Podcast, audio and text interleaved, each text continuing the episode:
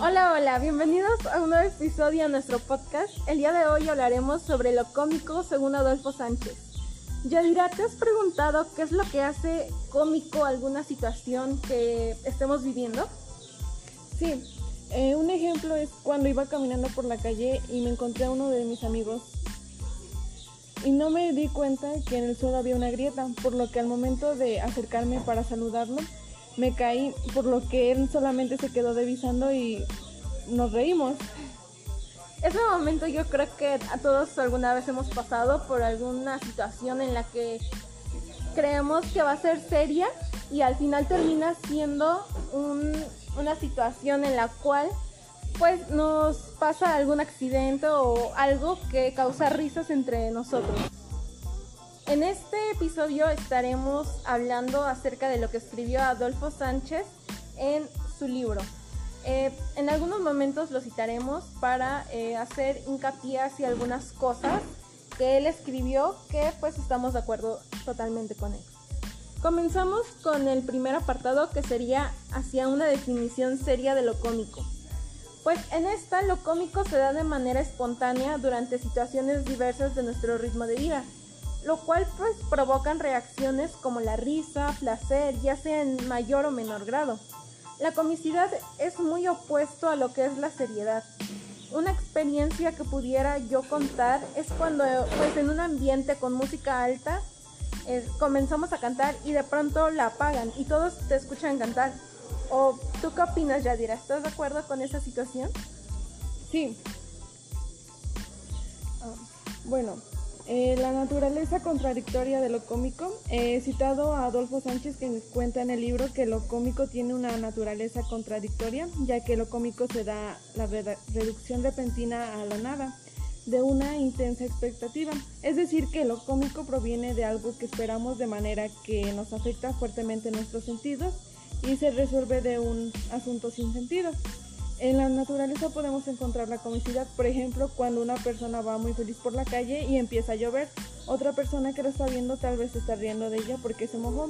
Esa persona que se rió estaba esperando que lloviera, por lo que se puso muy feliz y resolvió la tristeza que tenía. En el tercer apartado se habla sobre la comicidad y desvalorización. Se dice que lo cómico hace que no tenga el mismo valor a algo que es, ya que hay una gran contradicción entre lo que se dice que vale y lo que se dice que pretende valer. Esta relación con lo real y lo que da risa. Un ejemplo es cuando exponemos sobre un tema como homicidio, el cual si lo hacemos de una manera un poco cómica, es decir, jugando, las personas lo pueden tomar a mal o tal vez con risa, lo que hace que ese tema baje el valor que le tenemos ya no lo vean como un tema importante, sino como un tema divertido. Como cuarto apartado tenemos lo cómico como fenómeno social. Pues en la sociedad existen muchas maneras eh, de cómo la sociedad percibe la comicidad dependiendo de qué tipo de personas pues se traten. Cuál sea su ideología. Un ejemplo que se menciona en el libro eh, son las aventuras de Don Quijote, pues el cual tiene ideales caballerosas, en una sociedad que ya no tiene esa, ideología, a lo cual nos lleva a una comicidad. Es un tipo de risa hacia pues lo que él tiene, pues su ideología acerca de cómo comportarse hacia las personas y pues eso causa algún tipo de pues comedia. En, siguiente apartado tenemos lo cómico como crítica social. Pues el reírnos es una forma de expresarnos, la manera en que podemos sentirnos libres, puesto que la risa, pues en las diferentes clases sociales se percibe de muchas formas, eh, la manera en que ellos perciben la comicidad.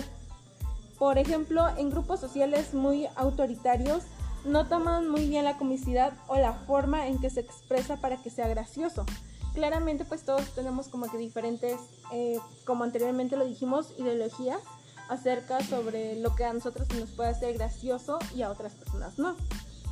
Eh, también hay sobre la dimensión estética de lo cómico en la vida real y en el arte. Pues esto lo cómico se relaciona demasiado con el hombre, ya que está dado por movimientos que se hacen, expresiones, etc. y es de manera espontánea, lo cual en el arte lo cómico es una creación, en este caso adquiere una dimensión estética. Sin embargo, pues en las dos eh, maneras eh, de percibirlo, que sería en la vida real y en el arte, pues es comicidad. Y variedades de lo cómico. Pues en este apartado se mencionan algunos de los rasgos esenciales que son la contradicción pues de lo, de lo cómico o van ligados a lo cómico. Algunas de estas variedades de lo cómico eh, muy puntuadas serían el humor, la sátira, la ironía, que pues en este momento eh, Yadira creo que nos vas a hablar sobre eso, ¿no? Sí, en el apartado 8, que tiene como título humor, que se dice que está relacionado con lo cómico ya que es, se puede decir que es ese sentimiento o conducta que se encuentra dentro de la broma. Eh, además, no todos tenemos el mismo humor, ya que no todos vemos de la misma manera las cosas, por lo que no producimos las mismas sensaciones. Tal vez a mí se me haga muy divertido una serie, pero a mi amiga se le haga muy aburrida. O tal vez a ella se le hagan divertidas las bromas que hacen nuestros compañeros y a mí no. En el apartado número 9, que tiene como título La sátira, el cual decía que era la crítica que se le hace a algo o a alguien de una manera burlesca, es decir, que hacemos un comentario provocado provocando una risa para avergonzar, humillar o simplemente hacer reír a las demás personas. Todo esto lo podemos ver en programas de televisión, como también son conocidas las parodias, que se hacen sobre algo real, pero eh, intentan hacer de una manera burlesca con el propósito de que, se, de que su audiencia se ría.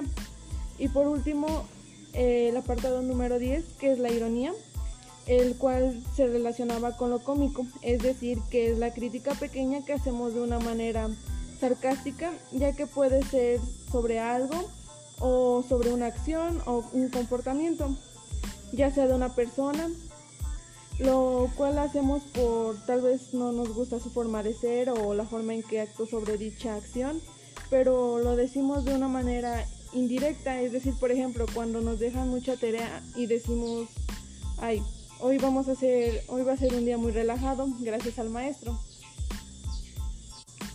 Y bueno, englobando todos los apartados de este libro de Adolfo Sánchez, tenemos entendido que pues la comicidad se representa de diferentes maneras, como ya lo vimos muy puntuadas al final de los apartados, al igual que eh, no todos tenemos como que la misma, el mismo sentido del humor, de cómo lo, lo captamos y lo reflejamos hacia los demás.